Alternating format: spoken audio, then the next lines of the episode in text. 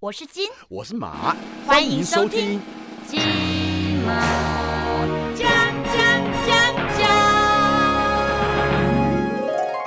嗨，大家好，我是谢丽金我是国贤。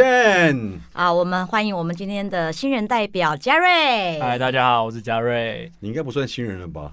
你已经出现过好多次了。年轻人。的代表嘛，对不对？哎，今天我们要聊这个是我非常有感而发的一个主题啦。是这个这个主题其实是你发起的，因为听说你那天要来录播客的时候，然后就遇到了什么事？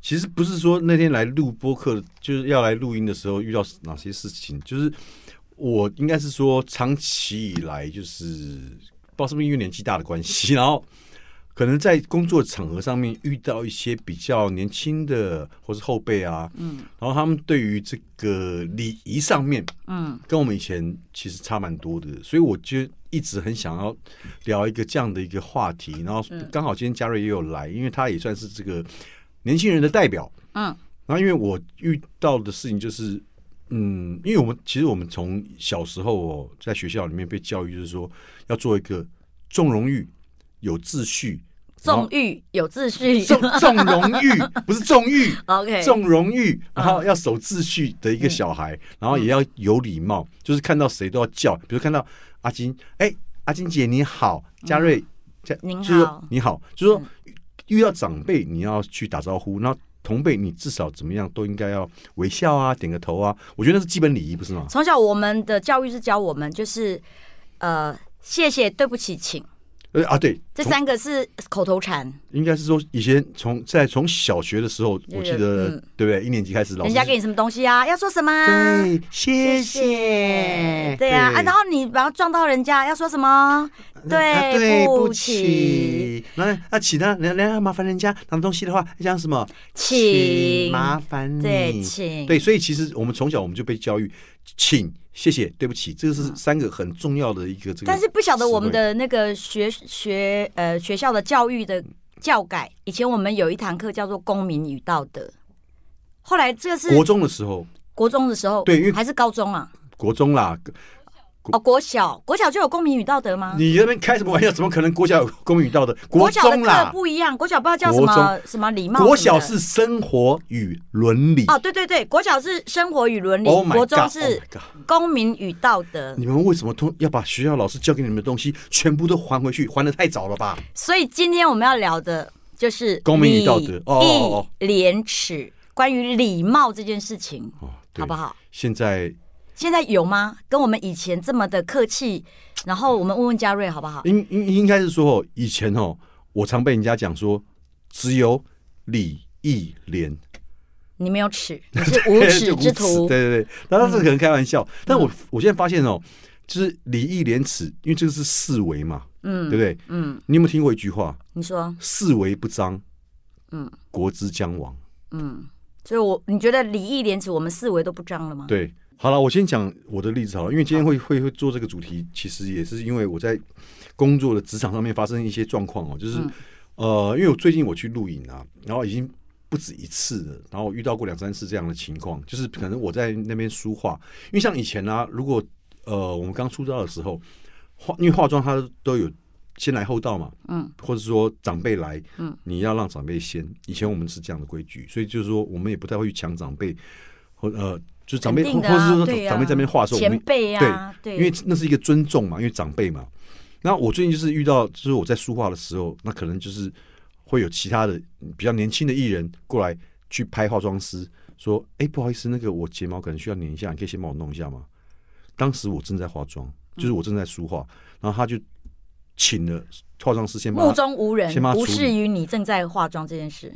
你最起码是不是应该先跟我打声招呼，说：“国文哥，不好意思，那个我可以请书画来帮我先弄一下，因为我赶得上戏之类的，对？因为那时候我是电视录影啦，嗯对啊，所以嘉瑞，你对于这样子，这这位年轻的艺人，他有错吗？啊，没有错啊，为什么会有错哈啊？他就他有他的需要啊，那国权哥如果稍微让一下，应该没问题。我我不相信这是现现阶段的年轻人的想法。没有啦，嗯要我让不是不行，我们又不是那种是很阿爸是或者是很专制的人，但是你起码骑着马跟我说一下，说国英哥不好意思，可以先帮我补一下眉毛，就是请可以请那个书画先帮我补一下眉毛吗？因为你这样讲，我都觉得是 OK 的，但是不是？就是你来就直接弄化妆师，就是呃那个书书画师，他刚好也在忙，你这样等于同时得罪，就是得罪了两个人，一个是化妆师，他正在手边有工作，你还去打扰他；再一个是我正在化妆，你怎么可以这样子？而且我遇到的不止一个，好几个都是这样。嗯，那那如果我当下询问那个化妆师的时候，那他直接跟我拒绝的话，那不就问题都解决了？那我就我是问的是化妆师，又不是问国贤哥。那对不起，你可以再讲清楚一点，让我听得更清楚吗？没有，因为我觉得选不选择那就是化妆师的问题啦。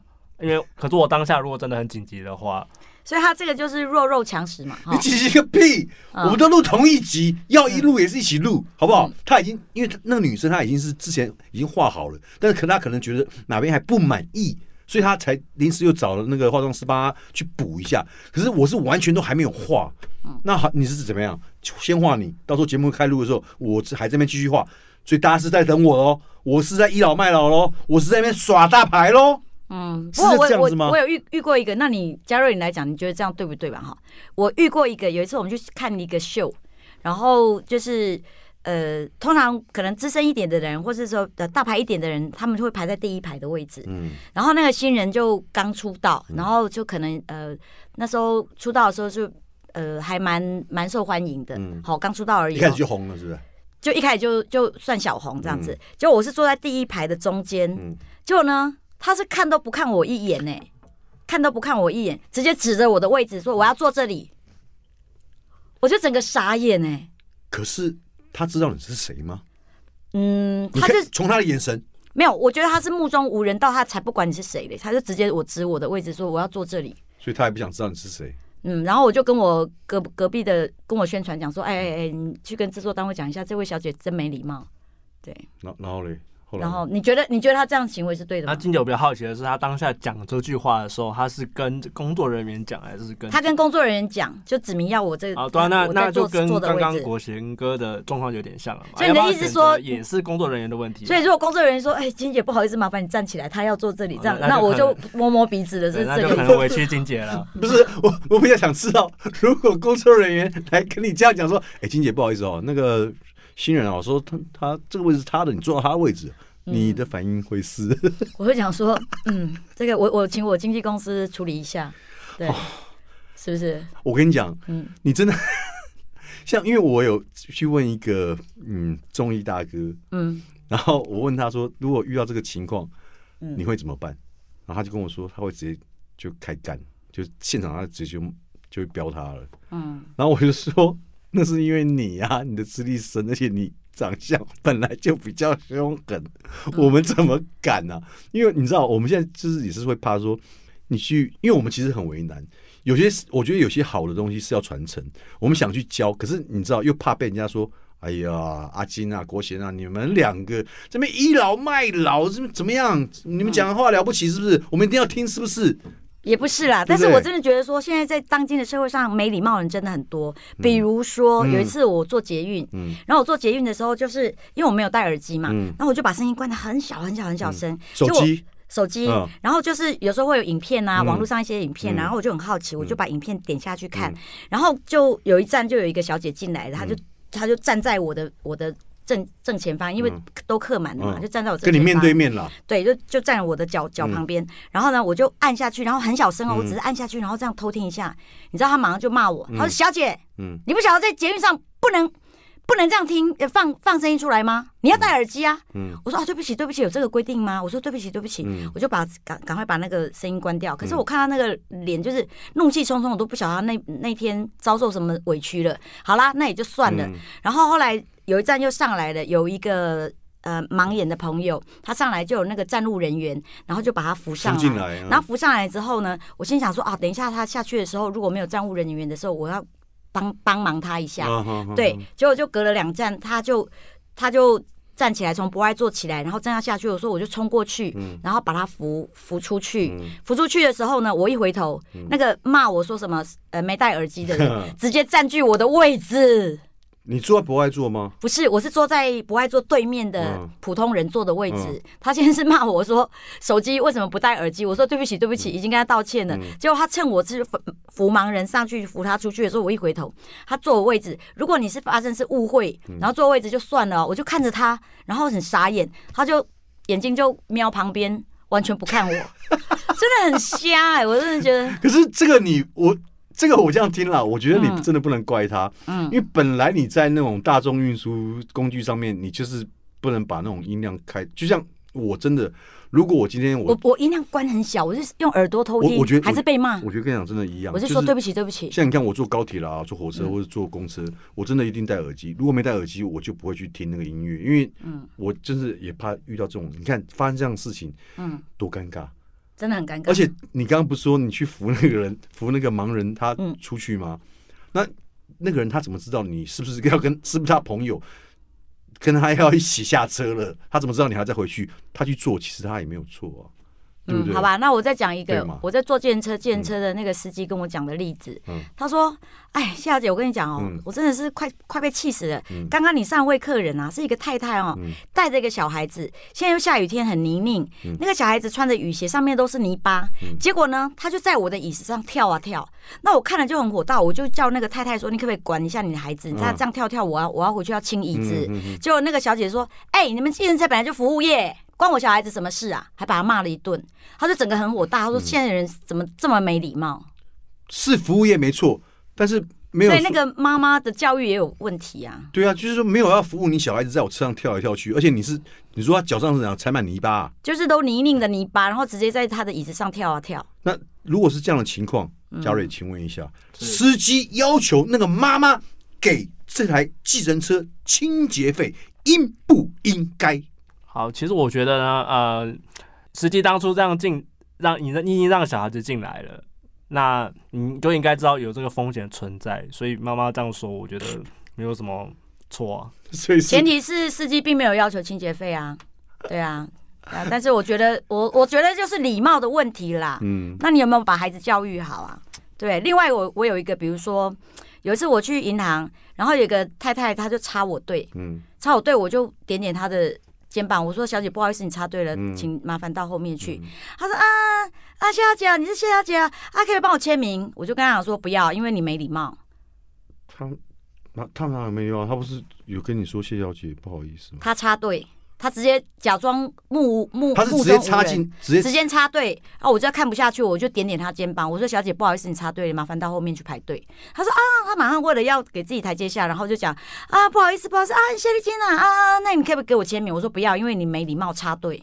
而且他是在你面前，就是你看着他，他还这样直接插进来，对，他怎么可以不要脸到这种程度啊？真的就是有这种人哎、插队。有一些阿伯也是啊，买东西的时候，我在那个 Seven 买东西的时候，他直接插队，插队的时候，我想啊，年纪那么大，算了，我就不会跟他计较。那如果是年轻人，我就会跟他计较。你这样双重标准不行哦，因为我曾经也遇到过，就是比较呃，我觉得有些人啦，就是会倚老卖老啦，所以很多人其实很就是，我觉得我应该也是这样讲，就是说很多人也是跟我们说要尊重长辈，但是你要看到你要看这个长辈是不是值不值得尊对，重是不是很尊重？，也有一些长辈很没礼貌。对，因为年轻的时候我们都会遇到坏人，嗯那现在遇到这些老人，是因为坏人他变老了。哦，哎呀，终于有一个好笑的啦！哦，对，终于有一个好笑的。啊。所以就是说，礼貌对于我来，对于我们这一辈的人来说，然后我觉得那是一个非常重要的事情。嗯因为以前我们在学校，就是其实从小学学生活与伦理，但我不知道现在的小学还有有没有啦。嗯然后到国中念公民与道德，就是你身为一个国家的公民，你应该尽什么样的义务，做什么样的事情，就是一个道德。就好像佛学里面，你是念佛的人，你知道 有所谓的我是基督徒，嗯好。嗯你在未成为基督徒之前，是不是有听说过嗯有叫做道德观？嗯，道德观对不对？对，这些，我想请问一下嘉瑞，你在小学跟国中的时候有学过社会与伦理跟公民与道德，就是道德方面的教育吗？这两个课呃，这个没完全是没有学过，现在的学生都不需要学这些啊，完全没有不不需要学，完全不需要学。因为这种东西其实就是一个很双重的标准啊，就是它也没有一个界定值说，比如说，就像数学已经有很明确的答案了嘛，嗯，那到底什么是道德观，也没有给出一个真正解释。什么叫做不爱做？不爱做是礼让给需要的人嘛？那我我我我没有没有一个明确的东西，那就没必要设定一个专门的课程你这个。刚刚是不是有说你不知道什么是道德观？你刚刚是不是有讲到？因为道德观东西很不明确，所以。不明确。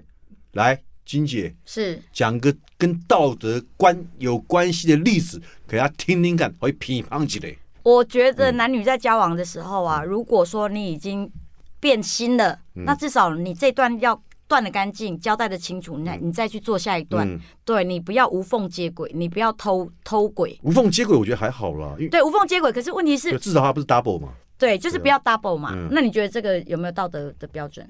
所以这个这个啊，这个这样就是爱情。他这样问你听得清楚吗？OK，这样这个就比较明了。哦，对嗯，那这样子是 OK 的吗？嗯，就是当然断干净，然后再交下一段才是正确的、啊。才不会欠掉欠欠的那个孽孽缘债，对不对？对对对，这样是、嗯这样是 OK。那比如说，呃，朋友的钱放桌上，然后你知道是朋友的，那你怎么可能可能会去拿嘛？不可能会拿，因为不是你的钱嘛，对但是？他可以说我不知道那是朋友的啊，对啊，我我以为看到那边，我想说捡起来，哎，我拾金不昧啊，对不对？然后交去警警察局嘛，是不是？是不是这样子？好了，这样等一下嘉瑞，我应该这样这样问你，也是，你有交过女朋友嘛？对不对？啊有，你女朋友现在除了跟你交往之外，是是否还有跟其他两个人交往？啊没有啊，嗯，她如果有的话，那你觉得他是不是道德已经超越界限了？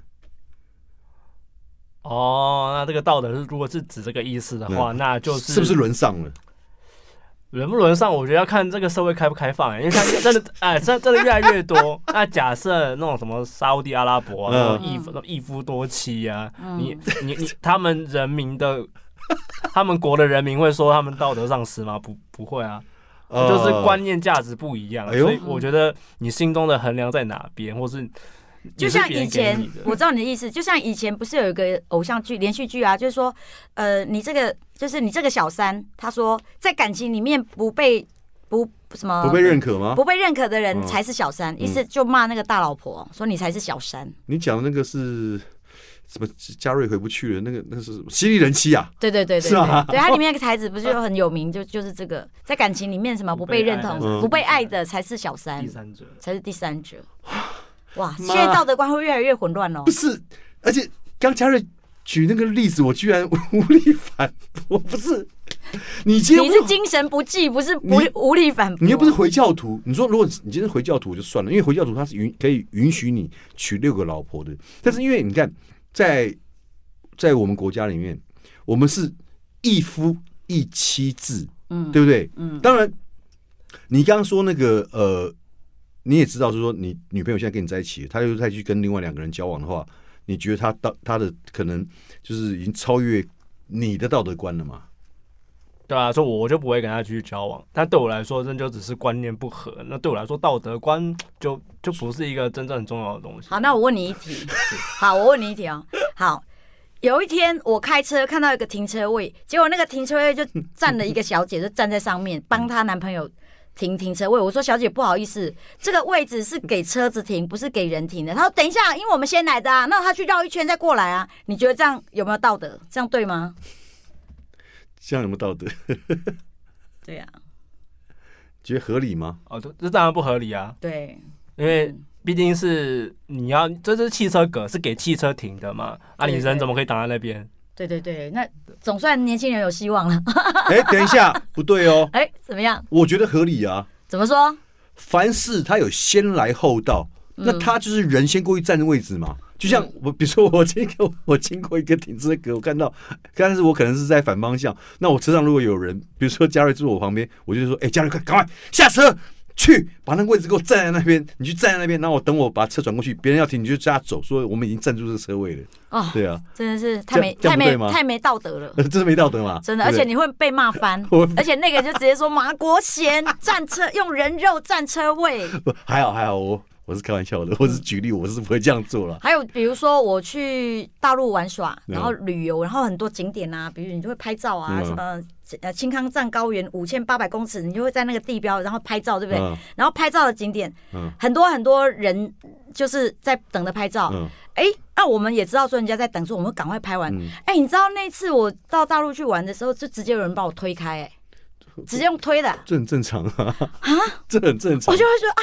怎么那么没礼貌啊？都还没开始拍，还没站着三秒，然后就被人家推开啊！该我了，该我了，这样子你。是被推开，我跟你讲，我有一次也是跟你一样，就你被打趴，站在那边 拍照，嗯他他们一群人哦，应该是整个家族还是什么公司企业，反正就是那种家族旅游，嗯完全无视我们的存在哦，嗯，也没有说要过来撞我们，他们就直接就是站在我们前面，把我们全部挡死，在那边拍照，嗯你知道那个我整个傻眼，然后你叫他，你跟他讲说，哎、不好意思，那个我们在拍，他完全都没有要理会你的意思，他就继续拍他的。拍完他就走人，你才能再拍。那如果有下一组人再来，你还是没得拍。有一次我们就是剧组大家拍完戏庆功宴嘛，那导演就带我们几个演员，我们就去苏梅岛玩。嗯然后苏梅岛的外岛有个地方叫，就是那个专门是 full moon party 的，就满月的 party 会在苏梅岛的外岛。然后我们要坐船，就 full moon party 很有有名啊。听说过这对个地，方。然后要坐船那是，要裸体还是什么？不是，它就是 full moon party，就是很有名，这嗯二三十年来就一直很有名的一个苏梅岛嗯，外岛的一个就满月的时候去对，满满月的一个 party、嗯然后那一天我们就是呃坐了船，就大概十几个人，就是剧组的人坐了船、嗯上去，然后你大概要停在浅滩的地方，然后还要涉水上滩。摊子去参加 party 这样子，那、我们参加 party 完也都半夜过了半夜之后，大家都已经累了。那可是我们心想说，我们早点坐船，因为坐船也要三四十分钟的车程，想说先上去，然后大家累了还可以坐在椅子上舒服一点。所以我们所有的剧组的人都早点就上去了。上去之后呢，才等那些外国人就姗姗来迟。嗯这些外国人上来的时候呢，哇，人太多，然后那个船开不了，然后船长就请大家说，可不可以大家下来推推船？对，船搁人浅了，因为人太多太哦，把重，船那个压下去了。对，然后就嗯。搁浅了，然后就跟大家讲说，哎、可不可以麻烦你们，就是大家上来哈，嗯。然后就就下来，然后嗯。一减轻船的重量，二就是你们帮忙推船，然后再赶快上来这样子，然后就所有只有我们剧组的人。哎，看大家都没有动作，嗯。那我们想说，哎，你没动作没关系，但但是我们先下来，嗯。我们所有剧组人都下来了，嗯，然后那些外国人都无动于衷，他们也不管。好啦，就我们就几个人这边推推推推推，好不容易船就呃不会搁浅了，嗯就出去了。我们上去的时候，那些外国人呢，完全也都不看我们一眼，然后就坐了我们的椅子。会不会是老外船长讲的老外听不懂？他讲英文，船长讲英文，是然后那老外又是那些那些老老外就不会敢插小了，对啊。对啊，那我们就乖乖的很守礼貌啊，然后我我们不下来，船也推不动，对不对？对啊，那我们就下来了，然后推了上去的时候，你好歹你不不推也没关系，你还就是呃好恬不知耻的，然后就占了我们的位置，然后我就 我就在那边，然后就变成本来坐着，然后就变成要拉着那个站的那个杆子，然后我就说嗨嗨嗨，我就讲国语说你们这些外国人呢一点礼貌都没有，嗯，就指着他们骂，但是想说 讲英文但他们听不懂啊我。对啊，那我我没关系啊，就出出气嘛，要不然我想 son of a bitch 啊，哦那最后 大家是不是就争执在外面，想说出出外要平安嘛，对不对？你可以说你们这些阳光在沙滩上面的人哦，真的是坏心到到极点了。嗯，好，这也是没礼貌嘛，对不对？嗯，这公认没礼貌啊。对啊，这那我觉得就不知道哪一国人哦，那么怎么会这么没礼貌，太讨厌。很多的外国人那是一堆的，所以你也那不知道其实老外其实没有礼貌的也蛮多的啦，嗯对啊。但是 嘉瑞，我要问一下哦，哎，请就说。我现在举例来来说一下，就是说嗯看看我们之间是不是有所谓的代沟代沟，或者说想法有所谓的大不同啊。好，今天你去搭高铁的话，好，嗯比如说你买到票了，是然后有有座位，是嗯不是那种那个什么自由席？不要不是那种自由座，就是是有位置的哦。嗯然后你已经坐在那边了，可是这个时候从你旁边走来一个孕妇，旁边还牵着一个小孩，他一直看着你，你也看着他。这个时候，你觉得你会让座吗？哎，等一下我应该先问阿金，如果是阿金，如果是你，你会让座吗？废话，义不容辞啊，对不对我就让座啦。因因为她是孕妇嘛，对不对，还又对，带一个小孩嘛，当对吗然？但是你只有一个座位没关系，我会帮忙隔壁说，哎，要不要让给他们？哦，你连人隔壁都真的很好呢，不是人好，这不是应该有的吗？哇塞，真的就是很很有礼貌，很有礼仪啊。对，嗯那嘉瑞，您的看法是？呃，这样这样我我个人是不会让座，但是依照假设你是妈妈，嗯你为什么你知道你要带小孩去，就是搭高铁了，嗯你为什么不先买好票？哦，因为我走路比较缓慢，而且我旁边还牵一个小孩子。可是这样就没有道理啊，因为正常来说，你买的是对号座的话，你高铁就不会有站人了。那如果你是买自由座，那还情有可原。可是如果你是对号座，然后你妈妈带着小还带着小孩，然后你又不买票，我会觉得就是你妈妈自己个人的疏忽啊。我为什么要损失损失自己的权益，然后来嗯？来去满足你吗？对啊，就是这个没必要牺牲我自己的权利啊，因为说不定我也是很辛苦的买到票了。嗯，虽然旁人的眼光可能不一定是好的，但是我说不定我也有什么一些什么脚里脚受伤啊，身体不舒服啊，啊，我就没必要去这样做。或是有隐疾啊，对啊，或者这个年轻人他已经挨挨末了，已经快死了啊、我为什么还要让位，对不对？快死了。对啊那他坐的不就不是高铁，他应该坐灵车啊。嗯，对，所以哎，所以这样的回答，金姐您怎么看呢？我希望这只是你个人的看法啦。如果是一般年轻人的看法，我觉得我们国之将亡。对，哦哎，可是我真的觉得，嗯，蛮多的年轻人会跟他一样哎，嗯因为我真的我就有在搭，因为我其实我算是蛮常坐大众捷运啊、大众交通运运输了，嗯所以我常坐捷运跟公车。我真的在捷运上面真的就是呃有看过，就是说有看过倚老卖老的啦，那也有看过真的就是年轻人，他明明看到就是真的是有孕妇，然后牵着一个小孩，然后呃，然后身上然后还因为你知道。孕妇本身怀孕挺个大肚子，然后还带个小孩，然后因为小孩他可能还有一个一台婴儿车，而且他手上又拿一大堆就是小孩要用的什么奶瓶啦、尿布啦，什么全部都一大袋，其实就很重。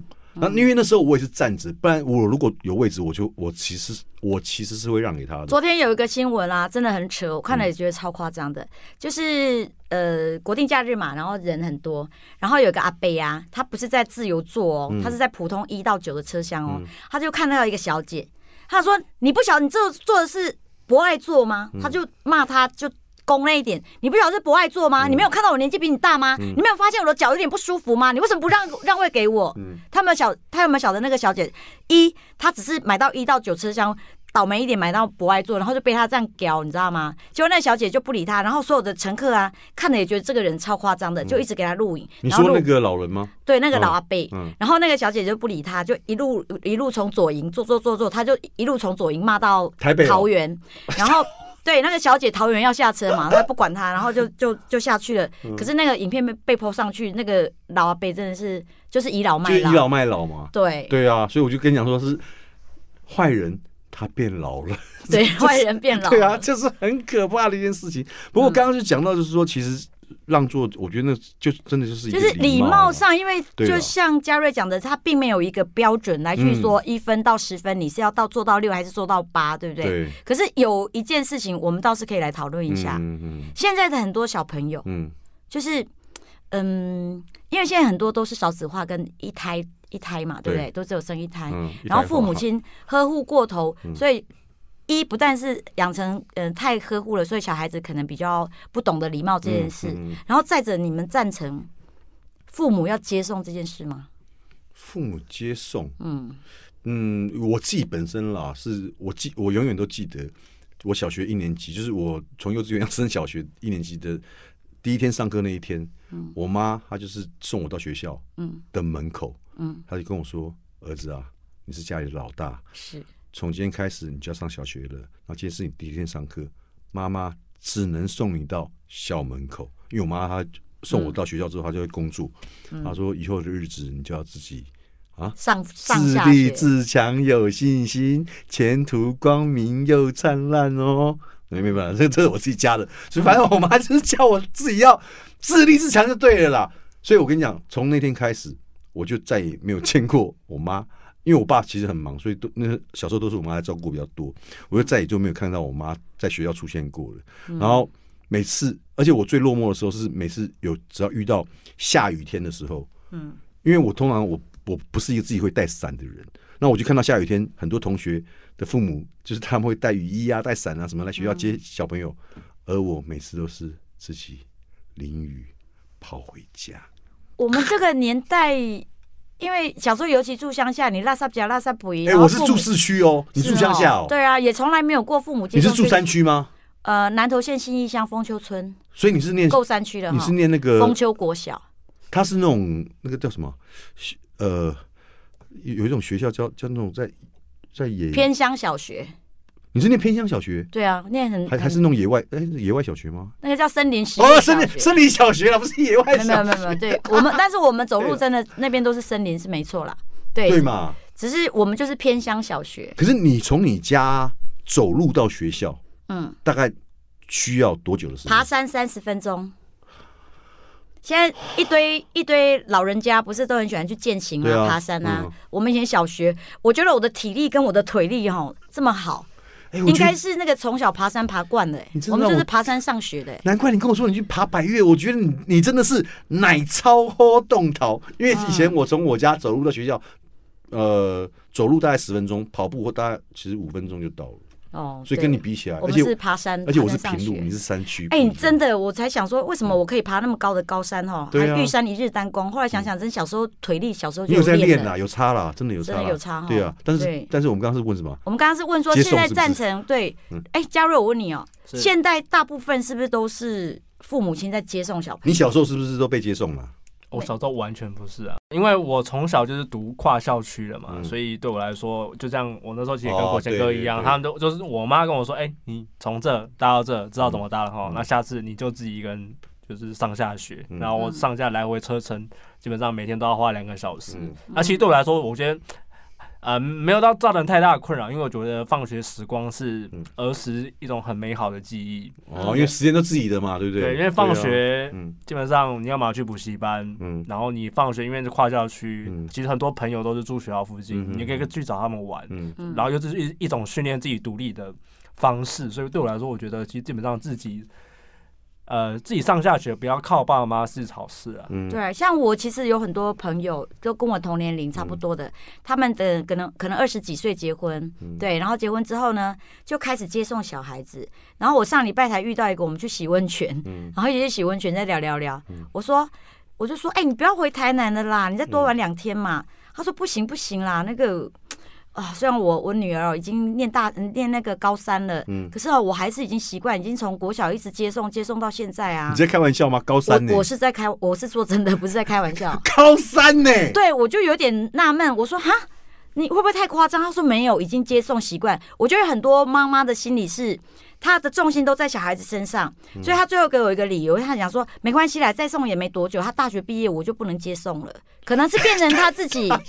她自己的一个寄托了，我觉得有时候父母亲接送孩子已经接到大，有一些是有钱人，嗯。他很怕小孩子被绑架，啊，对，所以他就是一定要有司机去接送。嗯。对，那有一些就是父母亲太疼孩子的，他一定要接送。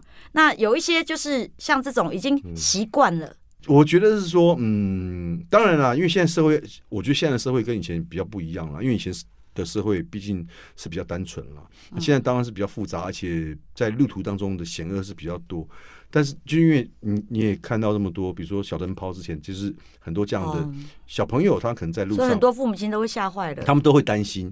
但是你说你刚刚说送到大三，对啊，送到高中毕业他们才要。哎、我跟你讲我觉得那个比例非常非常多哦。嗯，因为我有发现到一件事情，就是说你要常去接送的小孩子，他的依赖性会比较强，嗯就是说就有可能成为所谓的妈宝，或是哦对。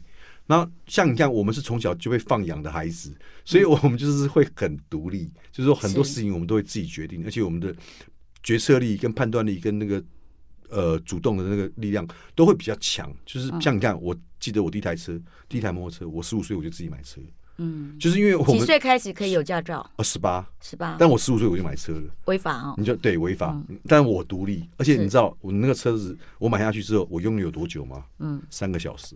嗯，因为我那个买下去之后，我骑回家，我记得我定金付了八千块，我就骑回家了。因为那时候我我十五岁开始打工，然后存了半年，存到八千块，我就买车了。嗯然后买回去，回去我我妈在阳台看到我骑摩托车回来，她就说这个车谁的？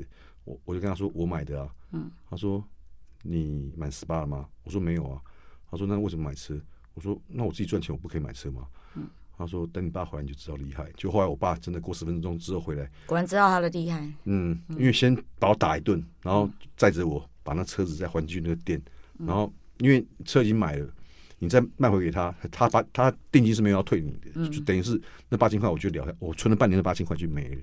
嗯然后我爸说宁可不要买这个车子，八千块也不要，也不能让你在没有生命危险。没有成年没有成年的时候去拥有这台车子。嗯那我这边不是要告诉大家说我在年轻的时候我自己赚钱有多厉害，而是说，呃，我们比较就是从小父母给我们的观念就是独立，所以我们的决策力就是判各方面的这个就会比较自主了。嗯，对呀、嗯但是这个有好有坏啦。是啊，对呀、我真的比较想问，就是说现在的年轻的嗯一辈，因为像嘉瑞，你现在也毕业了，毕业很久了，然后也当完兵退伍了，对，也在社会上面开始工作了。是你你每个月的工作的薪水，你是会给女朋友，还是会拿回家孝顺父母？会吗？哦好，就是对我来说嘛，但因为你自己赚的钱就等于是你自己的。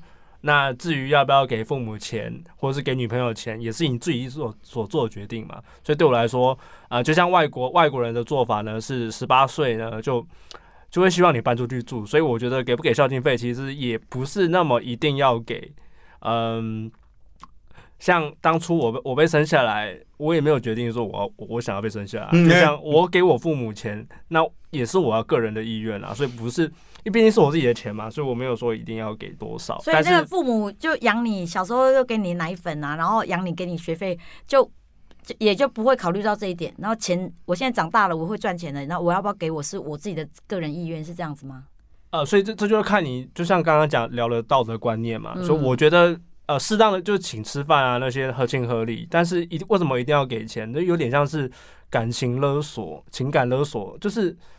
呃，明明是我自己的钱，然后假设我自己搬出去外面住了，那为什么我一定要给父母，是回就呃不是不算回扣啊，就是回扣，你给父母回馈还是回呃扣？回回就是回馈，就是给父母因为回扣。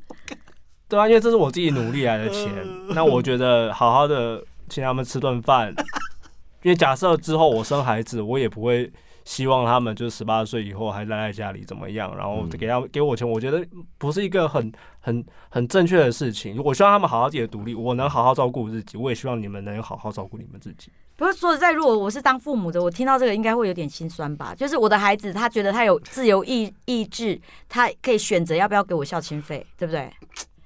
可是刚刚国贤说，真的有听过那个我的男，朋友赚钱是给女朋友，不会宁愿给女朋友不给家人的。我说句实在话，我是遇到蛮多身边就是像嘉瑞他这个样年纪的人，嗯他每个月赚的钱，他是愿，比如说好，他一个月三万块好了，他可能会自己留一万零花，然后把另外两万给女朋友。那我说你怎么没有再拨一万去给你的父母？不要说两万都给父母啦，嗯，所以你怎么没有再拨一万？就是说至少你分成三，因为你反正你觉得你自己一个月一可能一万块就够用了，那为什么你不再把这个你另外的两万分成两份，一份给女朋友，然后一份给父母？就是我其实不太懂啊，他宁可就是把那两万都交给女朋友，因为他说女朋友会帮他保管。可是我看他女朋友也都是在买名名牌包啊。嗯，郭姐，你会不会给父母亲钱孝亲费？我刚开始出社会的时候，我是没有给父母孝亲费啦。那原因是因为我当时我记得我三我退伍是二十五岁嘛，然后我第一份工作是在旅行社当业务，然后因为那时候不不太懂得当业务，我记得我第一个月是领一千五百块吧。嗯，那我一千五百块，我是 我是要给五百块给我妈吗，我可能会被我妈打，她可能还给我吐口水说你给我五百块是在羞辱我吧？我觉得是心意的问题。没有，其实那时候是想给，但是真的是心有，但是力却是不足，所以我没办法。这个这个真的是我们现在台湾年轻人最辛苦的地方哎、嗯比如说赚的钱你永远追不上你要存钱的速度，那你如何已经应付自己的生活开销、跟交通费、娱乐费，就是很多的费用都已经不够了。嗯，那你还要再把它拼出来，可以存款，然后可以给父母亲。老实说，真的很辛苦哎、怎么办啊？这样是真真的，你有算过你现在跟你年纪差不多的，有说买房这件事吗？怎么可能啦？你这不太可能，我也觉得。对啊哦，通常是富二代才会有这样的状况，但但但你也算富二代吧？呃，我不算不算，我将回答我说我是说我说负债的负啦小康贷，负债的负啦，哦富二，代啊。我是没有负债了我我先回答国贤哥刚刚说给女朋友的钱那个问题好了，对就因为对我来说，呃，钱就是你自己的，我没有说我把我特别偏爱女朋友，或者是特别偏爱家人，嗯，因为对我来就是该请的吃饭那些我都会请，嗯。但是我不会说我把，比如说我我一个月赚三万，我把两万块给女朋友，这我也不我我这个也也不会做，太夸张了，因为因为我觉得人就是平等的，你要有自己的独立思考意志意意识。所以呃，比如说我这餐请你吃饭，你下单你请我吃饭，嗯。我觉得这个才是合合理合的相情合理合情对。合理的相处模式。嗯。因为钱最终来说是你在工作，又不是你你替呃呃他在帮你工作，嗯，所以所以我觉得怎么样使用这个钱才是你自己决定。是由你自己，反正就是因为你觉 你的意思就是说，钱你赚的怎么分配，那是你你用你自己的想法去分配，跟父母跟女朋友都没有关系，是这样吗？呃，对，所以我不会啊、我我觉得给父母钱也是合情，也是合情合理的啊、嗯但是我不我不希望是说，因为我遇到周遭有人是说父母希望规定你、啊，规定要给多少，这样的话你就是我压力很大、哦，对，压力太大。了所以这样压力很大所以会觉得很奇怪是，嗯。这是我赚的钱，然后假设我搬出去住了，那我也没有用你们的资源，就像就像我刚刚讲的、啊，就是我没有你们没有经过我同意就把我生出来，说明我不想被生出来所以这就是很奇怪一点，所以我觉得，呃，我没有占用到你们任何的资源，所以我觉得我希望我依照我自己的意愿来行动。哎还是还是每个月你的女朋友会给你孝心费啊？没有吗？没有没有，就是。呃，就就因为他自己赚一点，他也知道赚钱的辛苦嘛，嗯所以我觉得互相就是一种很重要的事情。嗯因为我尊重你，你你我我也希望别人尊重我，嗯，嗯，对，所以我觉得对了，好了，真的，我我我一想到现在年年轻人很辛苦，阿静，我跟你讲，真的，下一次哦，我们一定要做一个年轻人该如何买房，或是年轻人要如何继续生存下去，我们要对做一些这类的话题了。对年轻人的生存之道，对啊，因为我们都经这样经历过来，但是以前真的，我们那个时候其实买房子也不容易，对，可是现在我觉得是更不容易。是你看，几乎我下次可以来遇到的对，有买房的，真的就是像嘉瑞刚刚讲的，父母如果没有资助你，你根本很难去做。这个下次我们可以再来聊。好哦。所以今天我们聊的就是我们今天聊礼义廉耻啊，对礼义廉耻，义就是我觉得呃义务嘛，对不对？就比如说，哎，义是不是该回馈父母亲啊？要不要给孝亲费？嗯这个真的，现在年轻人如果不是富二代，真的还蛮难的。但是我觉得尽嗯可能按照自己的心意，就是说，如果有能力的话，因为我相信，真的，你如果每个月多少给回馈一点给父母，不要说回扣哦，是回馈哦，就是说，我觉得那个是就是报答父母养育之恩，我觉得那个其实是很应该做的事情。那哪怕是五百一千，我说句实在话。父母他真的需要这个钱吗？不一定，但是你拿会回感动，他们就开心的啦。嗯说真的啦，好不好？那关于这个连的部分，我们今天是没有讲，比较没有讲到连的部分了，还有是耻。那希望支持他是近乎勇的，是也，希望所以大家多一点礼貌啊，就少一点冲突嘛，对不每个人都以礼相待。我相信这个社会，整个社会都世界会大同，非常的和平和谐的。那我们金马奖，我们下次再见，拜。拜。我是金我是马。金马。